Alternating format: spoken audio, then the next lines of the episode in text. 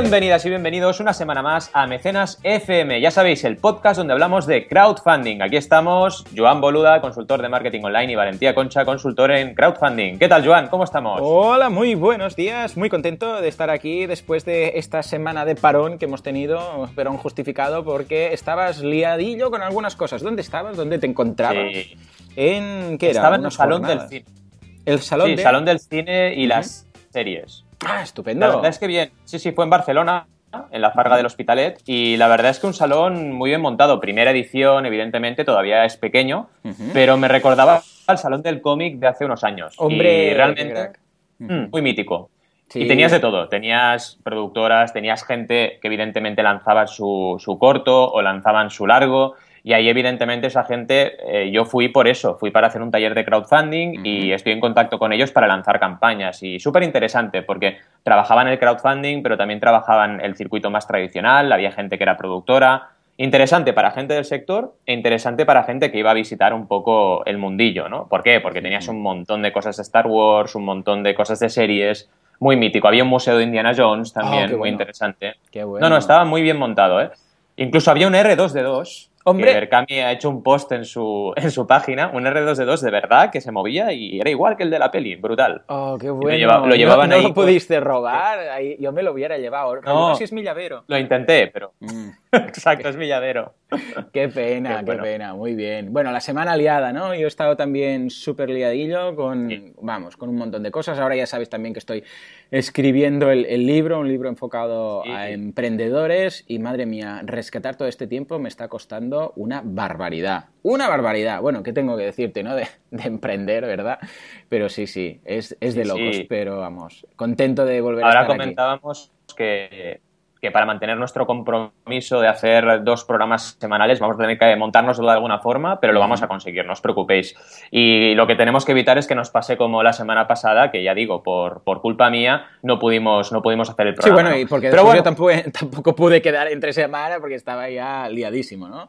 Pero sí, Sí, venga, sí. nos comprometemos, lo que hemos hecho, señores de la audiencia, debemos una explicación, es a aumentar, bueno, el, el tiempo que vamos a, a quedar los viernes, entonces vamos a tener algún programa en recámara por si alguna, en alguna ocasión pasa algo y debemos, al menos que tengáis mecenas esa semana. O sea que vamos a, vamos a establecer ese pequeño buffer para que no os falte mecenas ninguna semana.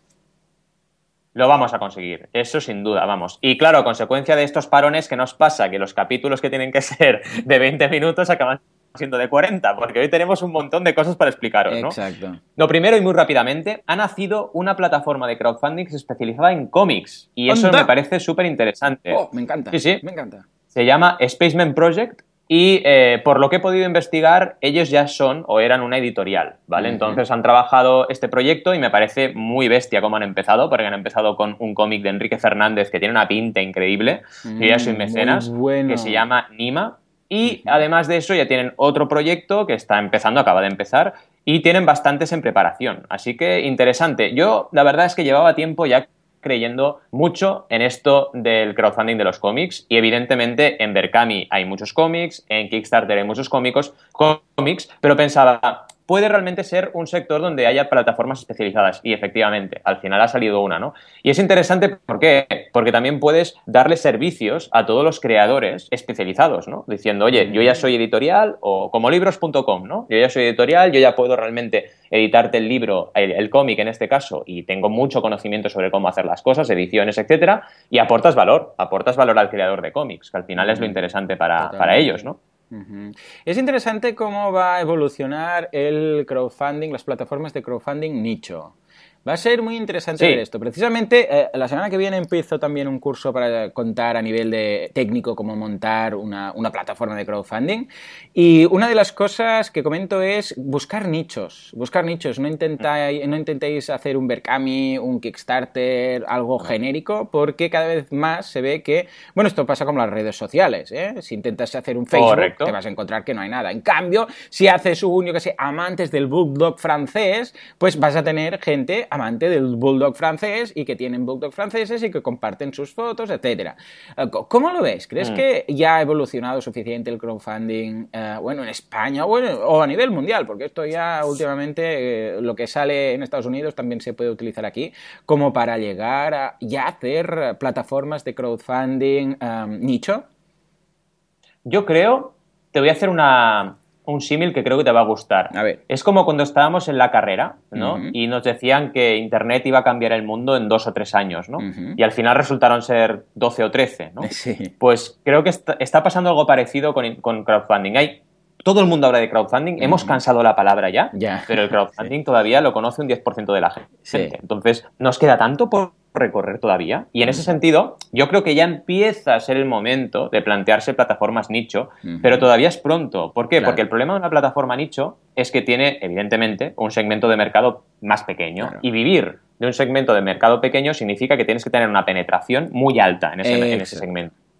Y ahora, a no ser que elijas, por ejemplo, cómics, que muchos, casi todos los comiqueros conocen el crowdfunding. O, yo qué sé, películas, que también eh, ha pasado algo parecido con alguna, con alguna plataforma. Y ahí tienes que sobrevivir, claro. El tamaño del nicho tiene que darte posibilidad de tener suficientes campañas para vivir de un 5% de comisión variable. A no ser que vendas cosas a nivel cruzado. Como por ejemplo decir, oye, vale, yo soy plataforma de crowdfunding, pero además te vendo eh, servicios para acabar de maquetar tu cómic o acabar de... Em, de eh, perfeccionar la edición o hacer ediciones especiales. Y por eso cobro un plus. Es que es la única manera, porque si no, no sobrevives con pocas campañas al mes. Ya no. Sí, sí, sí, totalmente. Añadir algo, un, factor añadido, porque es que si no, no, hay forma. O, lo que dices tú, tener una gran penetración en un mercado nicho, pero tampoco tan, tan nicho. Yo sé, como por ejemplo vimos en CrowdAce con el caso de libros.com, ¿no? Que es libros, la gente sabe de qué va, lo hacen muy bien, son editorial también, tienen del mundillo editorial, con lo que tienen ahí puntos fuertes y ya está. Vamos a ver cómo evoluciona el, el mundillo del crowdfunding nicho. Cada vez que salga algo, os vamos a tener al día y informadísimos. La verdad es que sí, eso sin duda. Vais a estar informados con Mecenas FM como siempre. Y además, ya sabéis que hoy tenemos, pues evidentemente, dudas de oyentes y también tenemos una duda que es una noticia, porque nos contactaron de una nueva plataforma que ha salido también. El tema de Spaceman Projects lo hemos encontrado nosotros, pero en este caso nos contactaron y siempre ya sabéis que somos un altavoz de nuevas iniciativas. Ya os decía, tenemos bastante tela. La duda primera, eh, nos comentan desde, em, desde eh, Costa Rica cómo se puede tributar o cómo tributa una campaña si tú subes, por ejemplo, en Kickstarter tu plataforma, eh, tu campaña, ¿no? Vale, primer tema.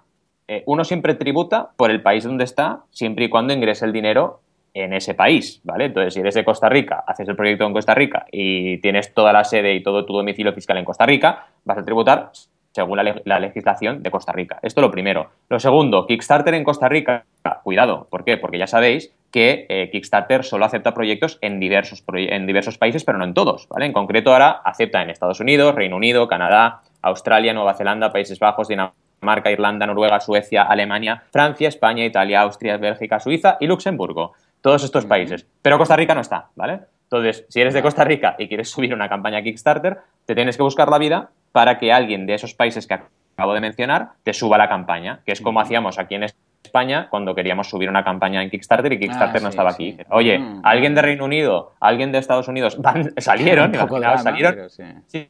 Sí, salieron eh, startups que se encargaban de eso, ¿vale? De, gestionarte toda la subida a Kickstarter. Claro, que, duraron tres años, ¿no? Porque cuando ya Kickstarter llegó aquí, pues se acabó el juego, ¿no? Entonces, bueno, paciencia, porque yo creo que Kickstarter, bueno, no creo, estoy convencido que Kickstarter quiere ser una plataforma mundial, así que va a llegar a todas partes, pero bueno, irán a su ritmo. Entonces, eh, primer tema, la tributación. Bueno, sigue la legislación de tu país. En Estados Unidos, eh, eh, por ejemplo, en España, el, Estados Unidos con España, pues claro, si te, si te facturan desde Estados Unidos no hay un IVA. O sea que en ese sentido Kickstarter no te va a cobrar un IVA a ti. Pero, atención, todas las recompensas que tú hagas, si te compran desde España, eso sí que lleva IVA. ¿Vale? Entonces, el IVA que tú repercutes en tu mecenas, ese evidentemente lo tienes que tener presente. Si estás en España y te compran desde España, hay IVA. Pero Kickstarter a ti te va a facturar sin IVA, porque te están facturando desde Estados Unidos. Entonces, mm, hay que pensar. También pasa lo mismo con el IVA intracomunitario. Es decir, cuando hay una operación intracomunitaria, el IVA no es está. Entonces, eh, si te compran desde, desde los Países Bajos, pues, pues ahí no habrá IVA, ¿no?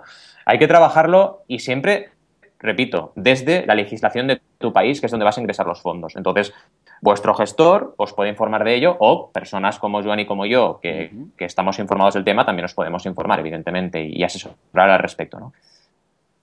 La verdad es que, bueno, es así. Eh, ¿Qué más? Nos preguntaban aquí, eh, esta eh, te la dejo a ti porque te, comentaron el tema de Vandal y esa Ant Simulator, ¿no? Esa duda que nos decían. Sí, exacto. Ah, nos decía nuestro, nuestro oyente, nos decía, hablando de crowdfunding, me he encontrado con esta noticia. Entonces hace referencia a un dinero que supuestamente se debería haber gastado en, una, en un software de simulador de hormigas y en lugar de esto se gastó en otras cosas como, por ejemplo, algo no, no muy relacionado como strippers y alcohol. Y nos sigue diciendo, y como, eh, como posible mecenas me echa para atrás participar en este tipo de aportaciones y como emprendedor pensaría que otras personas opinarían igual. Aparentemente es un caso aislado, pero ¿qué garantía hay que no ocurra más a menudo y que eh, no se sepa? ¿Qué opinas? Bueno, vamos a decir lo, que yo siempre digo en estos casos. Valentí, ah, ¿qué pasa si yo empiezo a buscar en el periódico, hoy, eh, el periódico de hoy, empiezo a buscar a ver mm. qué, qué negocio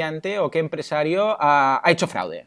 Cualquier empresario. encontraré hoy, vamos, cientos de casos de empresarios que han montado una empresa han hecho, han, hecho lo que haga falta, se han endeudado con bancos o han prometido no sé qué, o han prometido unas mercancías no sé qué, la gente le ha pagado, nada de crowdfunding, ¿eh? un negocio, o gente que ha dicho que van a construir una, yo qué sé, pues una vivienda, o da igual, en el sector que quieras. Y cuando ya tienen el dinero, eh, si te he visto no me acuerdo y desaparecen. Eh, ¿Puedo implicar a partir de aquí que cualquier negocio es un fraude? No, en absoluto, no se puede, no se puede. Entonces, esto es como echar la culpa a la herramienta, es como decir, eh, la pólvora es mala. No, si la vas a utilizar mm. para salvar a alguien que se ha quedado atrapado en una mina, pues es buena. Si lo haces para, mm, la utilizas para ah, armas y empezar a matar a personas, es mala, ¿vale? Es así de fácil. Pues eh, con el crowdfunding es exactamente lo mismo. Lo que pasa es que los casos son tan puntuales, tan raros, pero tan, tan raros, que cuando sale uno, vamos, la media, eh, bueno, todo lo que es la prensa se, se, los crucifica, vamos, es, atención, este tío que ha hecho esto, no sé qué, tal cual, no sé qué. ¿Por qué? Porque es un caso. Entonces, claro, ponemos la lupa, ya sabéis cómo son los medios, ¿no? Ponen la lupa en esa hormiguita, nunca mejor dicho, en esa hormiguita que mm. está haciendo no sé qué, mientras al lado se están matando a, vamos, las noticias del día a día, ¿eh? Nos dicen, hey, mira el fútbol, hey, mira esto, pan y circo, ¿no? Como los romanos. Mientras tanto, no nos hablan de la guerra que hay no sé dónde, ¿no? Pues esto pasa igual. Es exactamente lo, lo mismo. Lo que pasa es que, claro, cuando empiezas a buscar, a buscar, dices, ¡ay! ¿Hay el caso de alguien que no entregó las recompensas? Dios mío, el crowdfunding es un timo, es un fraude. No, es una herramienta. Y como cualquier herramienta, se puede mm. utilizar para bien o para mal. Ah, así es como lo veo yo, vamos. Totalmente de acuerdo. Y al final es lo que siempre eh, decimos, ¿no? Hay que intentar no darle las culpas de, todo esto, de los casos que podamos encontrar de fraude, que encontraremos, y, más que van a venir, desgraciadamente, a la herramienta. Es como decir marketing bueno o marketing malo. Bueno, escuche, eh, hay gente que lo hace bien y gente que lo hace mal, ¿no? Y en el crowdfunding pasa exactamente lo mismo. Y hay que tener muy presente eh, lo que decías tú ahora, ¿no? Que al final, eh, si cualquier sector, cualquier eh, tipo de herramienta que encuentras online o fuera de la red, vas a encontrar casos de personas que han hecho un uso fraudulento y personas que han actuado mal. Al final la responsabilidad es de la persona y en este caso el creador de esta campaña pues ya está estigmatizado, que no se le ocurra nunca más subir una campaña en ninguna plataforma porque lo van a machacar. Entonces ya tiene su pena, ya tiene su pena. Sí, sí, se ha gastado el dinero en strippers y alcohol, felicidades. Hmm. Pero es que esa persona no va a poder salir nunca más a, plantear una campaña de crowdfunding en su vida. Y eso seguro que en los siguientes años van a haber muchas eh, opciones y muchas opciones interesantes, y más en el mundo de los videojuegos, como es este, este señor, ¿no? Entonces, eh, cada uno se, forja su destino, ¿no? En ese sentido, y cuando pasan estas cosas, oye, fijémonos y critiquemos la manera de actuar de esta persona, no el crowdfunding, como tú bien dices, ¿no? O sea que, bueno, ahí quedaría un poco la, respuesta. En fin, ya ves tú qué historias. Sí, ¿Qué, historias que tenemos? Más historias.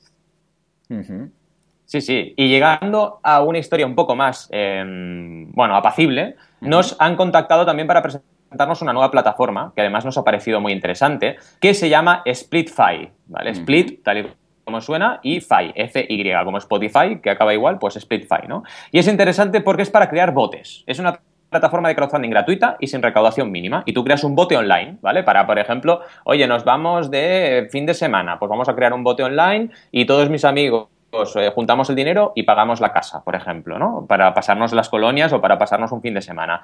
Es interesante, me encanta, la verdad. Eh, ya sabéis, y lo comentamos en Mecenas, que hace poco ING Direct ha creado una aplicación similar, que también funciona, y aquí pues han sacado su, su propia versión en SplitFi y también es interesante la herramienta, es decir, es un crowdfunding, es un crowdfunding personal un crowdfunding para ti, un crowdfunding para montarte eh, tus propios eventos con tus amigos o tus propias eh, actividades colectivas. Y es interesante porque cuántas veces, de verdad, cuántas veces os ha pasado de montar algo, eh, sí, lo organizo yo, porque claro, los emprendedores y emprendedoras somos así, lo organizo yo, ningún problema, si luego al final no te paga nadie, ¿no? Y te quedas ahí con una cara de tonto, has pagado 200 euros y, y te paga uno, ¿no? Aquello, ay, sí, el dinero, ¿no? Y bueno, pasa mucho. Y, esto lo soluciona. Es un problema, yo creo, y, está bien. ¿Qué pasa? Lo de siempre. Yo no sé qué recorrido espero, vamos, les deseo toda la suerte del mundo a SplitFi. No sé qué recorrido puede tener esto eh, para poder plantear un negocio sostenible, pero la herramienta en sí me parece brutal, me parece súper interesante, vamos. Claro, sobre todo, básicamente ver eh, si esto es suficiente como para montar este tipo de negocio, suficiente, eh, eh, si es sostenible, básicamente. Porque, claro, Exacto. aquí la financiación prácticamente, porque ¿dónde, en qué se financian exactamente? ¿Con qué se financian? ¿Qué modelo de ingresos tienen? La verdad es que lo he estado investigando y de momento mm, no lo sé. ¿Por qué? Porque no cobran comisión. Aportación mínima de 3 euros. Sé que está, hay algún banco, no diremos el nombre porque si no nos dirán qué tal, pero ya hay algún banco, entrará en el enlace y lo veis, ¿vale? Hay algún banco por aquí relacionado. Entonces, bueno, igual hay algún tipo de usando el dinero que se, como se crea el bote desde el primer momento, ¿vale? Ese dinero, si va a una cuenta de un banco, pues claro, ese banco, ya sabéis lo que hacen con los dineros los bancos, pues no, pues, pues, van moviéndolo, ¿vale? Pues puede ser por, ahí, que tengan un modelo de ir tema. es lo único que se me ocurre. Sí, sí, sí. Echaremos un vistazo y lo seguiremos, lo seguiremos porque interesa. Y bueno, y si se animan a venir aquí al programa a contarnos su, su aventura, pues estaremos encantados de tenerlos aquí. Muy Eso por supuesto, sí, sí. Estaremos. En fin, más cosillas porque tenemos campañas. Eh, bueno, ya, le decía Joan antes de, de entrar en antena que tengo una campaña un poco rara, rara en el sentido de que no, bueno, estoy todavía investigando de qué va, he hablado con la emprendedora, bueno, la emprendedora, la persona que está protagonista de esta campaña, pero básicamente sé que se llama María y sé que necesita ayuda, porque de hecho la campaña se llama María necesita tu ayuda y he estado cambiando menos mails con ella porque quería aprender un poco más de la campaña. Sé que está en la calle porque me lo ha dicho y sé que necesita manutención para sus hijos, ¿vale? Entonces, mm, lo que más me ha sorprendido de esta campaña que ya os digo, me, llegó a través del correo electrónico, es que la plataforma es Litchi. Litchi, para quien no lo mm. sepa, es, eh, eh, fue durante un tiempo un corredor de pago para plataformas de crowdfunding. O intentaron crear un producto que era un corredor de pago especializado en, plataformas de crowdfunding, así como MangoPay y otro tipo de, soluciones, ¿no? Eh, como PayPal, Stripe, todas las que se han ido estableciendo, ¿no? Pero estaba especializado en crowdfunding. Y al final han acabado montando su propia plataforma, que es litchi.com.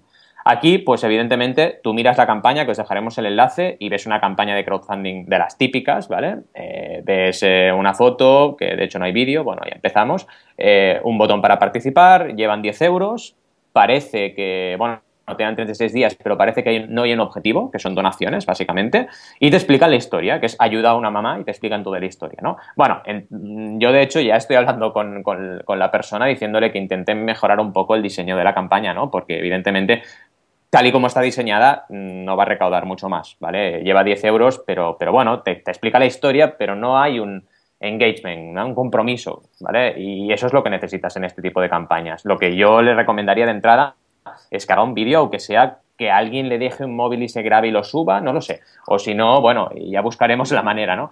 Pero es importante, porque solamente con el diseño que tiene esta campaña, como podréis ver, pues le falta, le falta generar confianza y generar engagement, ¿vale? Aunque, como siempre decimos, eh, la historia puede ser increíblemente válida, es decir, la historia en sí es una historia que te llega, que te llega y quién no podría ayudar a una persona que es una madre y que está en situación de precariedad en la calle, vamos, cualquier persona querría ayudarla, pero hay que destacar, hay que generar confianza, hay que realmente mostrar tu campaña con la máxima claridad posible. Si no trabajas así en Internet, es imposible conseguir aportaciones, ¿no? Y vamos, y Joan nos lo puede decir también, evidentemente que, sabe un montón de marketing online y mucho más que yo, ¿no? Eh, no vas a conseguir que la gente, ala, por ese concepto nada más va a entrar y va a participar todo el mundo, ¿no? y luego, ¿cómo mueves, cómo mueves la campaña? Claro, esa es otra. Sí, bueno, de hecho, ah, es que al fin y al cabo, bueno, es que crowdfunding, entendiendo el crowdfunding como el crowdfunding que estamos ah, hablando moderno de Internet, el crowdfunding y el marketing online es lo mismo, o sea, estamos en lo mismo. Tienes un producto, tienes un proyecto, tienes una plataforma, eh, tienes un marketplace. Es exactamente lo mismo que llevamos diciendo desde el principio. Y en este caso, es lo que decíamos, tienes que, tienes que moverte tú, o sea, la plataforma en sí no va a hacer nada por ti a no ser que tú hagas algo para la plataforma. En el momento en el cual Ah, tú te lo curras, tú tienes tu audiencia, tú tienes tu, bueno, tus caminos para llegar a la gente, entonces la plataforma es cuando te escucha y dice, ah, vale, sí, es cierto, vamos a hacer esto y vamos también a ayudar a esta persona que se lo está currando. Si no, es que vamos, eh, podrías antes montártelo tú y vas a tener el mismo éxito, montártelo en tu propia página web. O sea que en ese sentido, estupendo. Totalmente.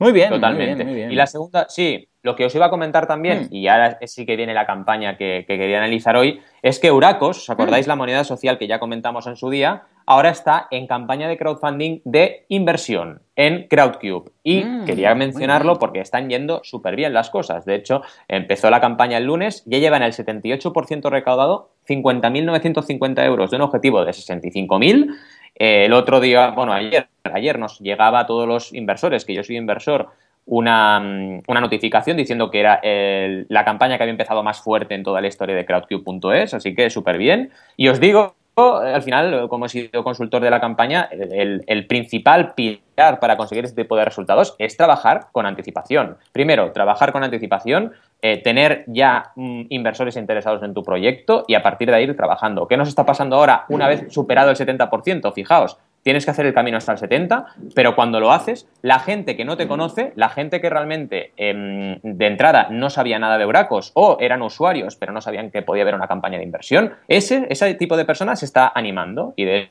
hecho hemos subido tres inversores en las últimas 24 horas, de 25 a 28, de una forma muy cómoda. Pero estamos en lo de siempre, 30-90-100, poder del 100, efecto Big Bang, ¿qué problema tenemos en el crowdfunding de inversión? si podemos llamarlo así, que solo vamos a poder llegar hasta el 125% por la ley del Estado español, que bueno, que IFAREM, ¿no? Eh, han puesto esta ley de que solo podemos llegar al 125% y es lo que hay, ¿no? Que podemos hacerle. Pero en cualquier caso, las reglas funcionan exactamente igual. Cosas importantes de la campaña, el vídeo está muy bien trabajado, un montón de comentarios eh, que se han ido haciendo, que son también actualizaciones del propio equipo de Uracos, que no para de comunicar. Hemos llegado al 30, hemos llegado al 40, hoy vamos a presentar el proyecto en el espacio Think de Girona, hoy lo presentamos en el espacio Think de Barcelona. Es decir, moverse mucho, hacer muchos actos en presenciales, porque este proyecto se empezó a presentar antes de empezar la campaña para ir consiguiendo ya inversores, para que os hagáis una idea. Y va a seguir. O sea, la semana que viene, no dentro de dos semanas, estamos en Barcelona presentándolo. Hay una estrategia y una planificación de las comunicaciones de esta campaña. Eh, resumiendo, para este tipo de campañas de inversión, trabajar con tiempo, generar realmente inversores interesados antes de empezar la campaña y a partir de ahí que sepáis que en crowdfunding de inversión, cuando llegas al 70, superas el 70, empiezas a tener compromiso, engagement, con inversores que no te conocían o que son inversores que están relacionados con la plataforma de crowdfunding, pero antes no. Entonces, o trabajas tú antes o va a ser imposible que la gente que está en Crowdcube digan, ay, mira este proyecto, voy a invertir. ¿Qué te va a pasar? Lo de siempre, te vas a quedar en el 15%, 20% de la recaudación y ahí te vas a quedar, aunque te pongan 250 días de campaña, te vas a quedar ahí, ¿vale? Sí. Es muy importante. Totalmente. Y bueno, sí, quería que eh, ¿Qué te parece la campaña? La veo muy bien, la veo, vamos, muy, muy interesante. Además, ah, hace mucho que no hablamos de Crowdcube, por cierto, ah, que ya me preguntaba qué se estaban haciendo, ¿no? Y veo que ah, eh, es, es, de alguna forma ha sido natural la evolución, ¿no? En este sentido de que ahora pase aquí. Y me pregunto, no sé, ¿qué, qué, perspectiva tienes? ¿Tú crees que puede realmente esta moneda llegar a, marcar una diferencia en este sentido? Yo creo que sí, y te digo por qué. Porque es una moneda que está enfocada a consumidor. Es decir, es como un Bitcoin, pero un Bitcoin de consumo, ¿vale?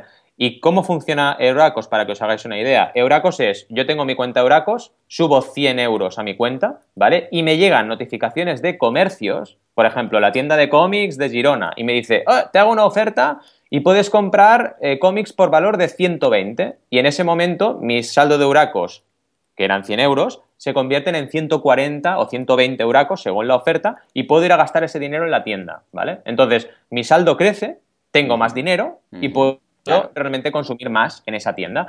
Y el comerciante, por su parte, hace un descuento que le sale muy a cuenta realmente, porque es un descuento eh, vía precio, ¿vale? Consumes más, pero no bajas el precio de los productos, ¿vale? Es súper interesante, la verdad, cómo lo han montado y creo que puede funcionar. Además, tiene mucha experiencia esta gente con un proyecto anterior que se llama RES y está funcionando muy bien. Es decir, es una empresa que ya lleva teniendo experiencia en este tipo de monedas eh, bastantes años.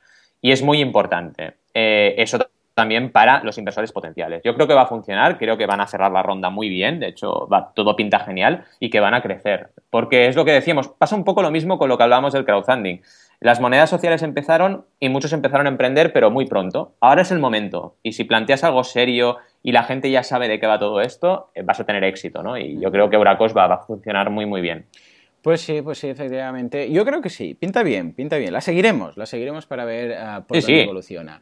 La que no pinta tan bien, que bueno, que uh, pintaba interesante, pero al final uh, ha sido fracaso, ha sido fail, y ahora veremos por qué, aunque como siempre decimos, a posteriori es muy fácil hacer valoraciones, es la campaña de mm. WordPress, WordPress Plugins A to Z, eh, que es una campaña que era de un podcast, un podcast que, que, que, que se hace cada semana, en el cual pues comenta así como nosotros hacemos comentarios de campañas, ellos hacen comentarios de plugins para WordPress. Hace ya bastantes años que está en marcha, de los primeros de hecho, y hicieron una campaña. Eh, esa campaña pedían 30.000 dólares, han conseguido únicamente 3.000 dólares, o sea, se han quedado a un 10%. A ver, 3.000 mm, dólares es bastante dinero, ¿eh? O sea, ah, claro, lo que pasa es que querían 30.000 y eso es precisamente uno de los eh, factores que seguramente contribuyó a que esto no se consiguiera.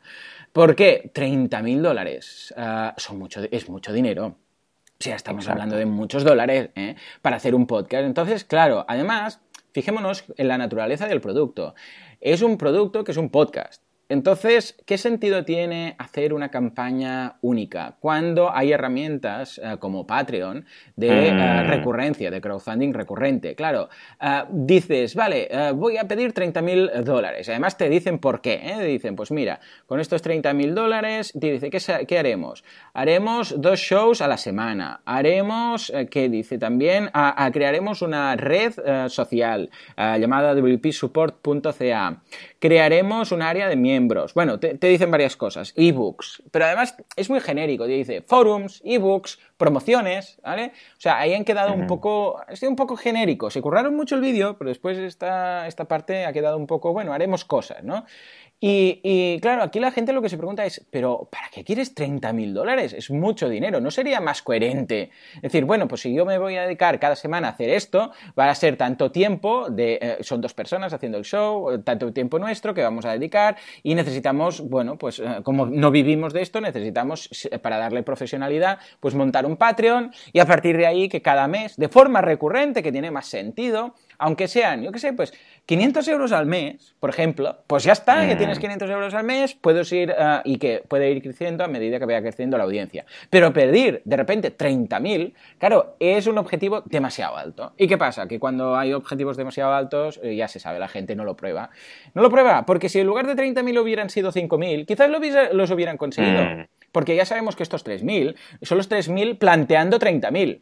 Pero si en lugar de 30.000 hubiéramos planteado 5.000, seguramente se hubieran conseguido. Eh, es que esto al principio no se entiende, Joan o Valentín, pero si han sido 3.000 hubieran sido 3.000 igualmente. No, si el objetivo es alcanzable, la gente se anima. Los mecenas lo comentan, las actualizaciones de estado dicen, estamos a punto de llegar, se cumple la regla de la U. Pero claro, en el caso en el cual tú se te, se te vaya demasiado el objetivo, pues ¿qué pasa? Que no lo consigues. Miremos el, caso del, del super coolest cooler, ¿no? Cuando pedían ciento y pico mil, mm. no lo consiguieron, pero lo sobrepasaron bueno, no llegaron por poco, pero sobrepasaron los 50.000 que fueron los que pidieron en la segunda prueba. y no solo los 50.000. ¿Cuántos millones? ¿Cuántos millones fueron? ¿Diez y pico millones? 13,2. 13, millones de dólares. Y no habían conseguido, o sea que claro, no han podido pasar por el poder del 100, todo esto, todo esto aplicado, ¿no? Además, pensemos que es un, es un tema nicho. Ah, les ha pasado un poco, ¿sabes? Que me doy cuenta que les ha pasado un poco lo que nos pasa aquí en España, que, que no somos nicho, somos un país nicho, somos un, nicho país, ¿no? Entonces, ahí cuando alguien monta algo nicho, tiene las mismas, eh, los mismos puntos flacos que los que tenemos nosotros cuando montamos algo genérico en España. Claro, montar algo genérico en. España quiere decir que nos estamos, a, bueno, que igual tenemos un mercado de 5, 6, 10 millones de personas, ¿no? Porque nuestro, si en España somos 40 y pico, pues ahí les pasa igual. Cuando es un nicho, es como todo nuestro España. Entonces, ¿qué pasa? Que no había suficientemente, eh, suficiente gente como para, ah, para apoyar esto. Y ellos deberían haber hecho los deberes, deberían haber dicho, a ver, ¿cuántos oyentes tenemos? ¿Cuántas descargas tenemos? ¿Qué porcentaje, mm. como calculamos aquí, qué porcentaje de, ah, conversión hay en, campañas de crowdfunding en Kickstarter, qué porcentaje o cuál es lo que se da de promedio. Y ahí hacer números. Y seguramente hubieran visto que 30.000 no salían, no salían 30.000 euros. Igual hubieran salido 5, 6, 4. 12, eh, da igual, pero no 30.000. Entonces, claro, la gente se ha desanimado directamente. Por eso os recomendamos que vayáis a mecenas, eh, FM, eh, mecenas.fm barra calculadora, que ahí tenemos en trámite, pero ya está funcionando una calculadora a través de la cual si tú introduces cuántos seguidores tienes en, redes sociales, te calcula aproximadamente qué, qué cantidad puedes llegar a conseguir. Con lo que, una vez más, se han pasado, ¿por qué no han hecho, no han hecho los números? Totalmente de acuerdo. Y sí, muy bien mencionar la calculadora que hemos estrenado en Mecenas FM, porque es una herramienta muy útil para vosotros y realmente eh, os puede ayudar como mínimo a tener un objetivo viable de entrada, ¿vale? Y otra cosa más importante y más dramática, si podías vivir con 5.000 y podías hacer cosas con 5.000, ¿por qué pediste 30.000, no? dices, mm, bueno, cuando estás haciendo relojes como Pebble, pues no hay más, o sea, tienes que pedir 100.000 porque tienes que hacer N cantidad de relojes y si no llegas a esa cantidad no puedes producir, ¿vale? Pues oye, objetivo de 100.000. Pero lo normal no es esto. The Cool Schooler tuvo un objetivo de 50.000 en la segunda campaña, como bien decías, y lo redujo a más de la mitad, con respecto a la primera que fracasó, ¿no? Y así es como tuvo éxito. Y en este caso, pensemos que el promedio en Kickstarter son 17.000, 18.000 dólares, pero es que hay muchas campañas de millones que nos suben esa media hacia arriba. Si tú miras el promedio mundial, y esto lo sé por datos de Mass Solution, que es una consultora muy grande de Estados Unidos, estamos hablando de 3.300 dólares de recaudación promedio por campaña de éxito. 3.300 dólares. Ese es el promedio mundial. Entonces, y, Berkami tiene 4.500 euros de promedio, o sea que está muy por encima de la media, ¿no?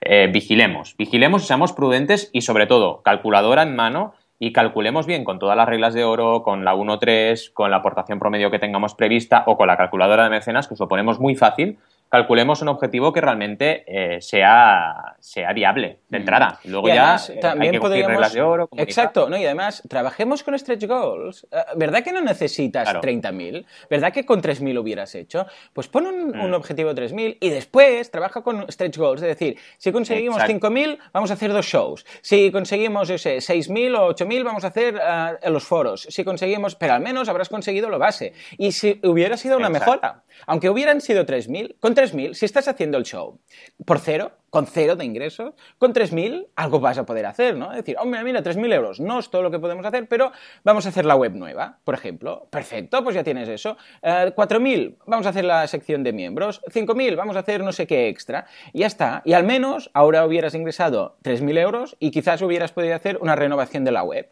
Y ya hubiera sido un pequeño avance más. Ahí es la gracia de los stretch goals. El, objetivo debería, ser lean, totalmente. Lean startup. Lo mínimo que necesitas para hacer esa mejora. Y los stretch goals, a partir de ahí decir, ah, perfecto, lo hemos conseguido, pues ahora vamos a por ello. Y la gente se anima. Y cuando envías el correo a todos los que han participado, dicen, ah, pues hemos conseguido esto y ahora vamos a conseguir lo otro. Y ahí está ese factor psicológico. Pero claro, de repente decir 30.000, que de 30.000 debería haber sido el último stretch goal, ¿de acuerdo? El último de todos, mm. decir, bueno, vamos a hacer todo, en lugar de decir, todo o nada, en lugar, en lugar de decir 30.000 para hacer forums, ebooks, promociones, no sé qué, no, plantea 3.000. Si conseguís eso, 5. Mm. Si conseguís eso, 7. Y así es donde vas a llegar. Igual te quedarás en 18.000. Bueno, pues 18.000 euros, bienvenidos sean, o dólares, bienvenidos sean. O sea que ahí quedaría nuestra aportación. Sí, dos matices muy rápidos también para acabar. Actualizaciones de la campaña, dos. Bueno, Alma de Cántaro hace algunas más. Y otra cosa importante que he mirado en KickTrack y en Kicklytics, ya sabéis que son dos herramientas que uso mucho, claro, la campaña parece una línea plana, ¿no? O sea, un encefalograma plano prácticamente de recaudación, le cuesta mucho subir y me parece muy curioso que el día 6-7 tiene un subidón de mecenas y de recaudación brutal, ¿no? Dices, vale, cuando ya ves que no lo consigues, venga, pegas un subidón con tus recursos a ver qué pasa. Exacto, hizo una, un mailing. Ah, y ah, hizo un podcast. Claro. Sí, sí, sí, uh, diciendo uh, WordPress plugins A to Z, RIP, Rest in Peace. O sea, se titulaba así. Y entonces cuando entrabas dentro decía, Ah, vale, ahora que he captado tu atención, te voy a contar que tal, tal, no sé qué, no sé qué, no sé cuántos. Pero eso fue el post, pues mira. Claro, lo vi y pensé, anda, o sea, van a cerrar porque no lo han conseguido. Y entonces leyendo, pues decía que lo no, no, estamos viendo que no va bien, el último esfuerzo, por favor, pidiendo clemencia, ¿no? Un poco. Y ahí ese subidón seguramente que, has detectado ahí. Porque yo estaba, estaba yo ahí genial que nos lo cuentes, porque claro, al ser mecenas tienes la otra cara de la moneda, ¿no? La perspectiva del mecenas. Y fijaos también que esto tiene un efecto, pero claro, lo que decía Joan al principio, si el objetivo es inalcanzable, si es un Everest, te has ido a subir el Everest en manga corta de camisa y, sin, zapatos, pues ¿qué quieres? O sea, no vas a, no vas a llegar nunca arriba, ¿no? Es así. Al final es un tema de racionalizar. En fin, hemos tenido un mecenas, ya habéis visto, súper intenso y de verdad, vamos a hacer lo que prometimos al principio de año, de trocear, de hacer dos sesiones a la semana y así podremos también eh, facilitar un contenido que os permita eh, escucharlo en un tiempo un poco más prudente. ¿no? Hemos hablado de muchas cosas, hemos hablado de campañas, hemos hablado de nuevas plataformas, hemos hablado de la calculadora de mecenas FM para calcular vuestro objetivo de recaudación. Y por supuesto, y os recordamos como siempre, si tenéis cualquier duda, sugerencia, queréis que compartamos una campaña con la audiencia, por favor, contactarnos a través de mecenas.fm y ahí estaremos para ayudaros o asesoraros en vuestras campañas. Gracias por estar ahí una semana más y nos vemos la semana que viene.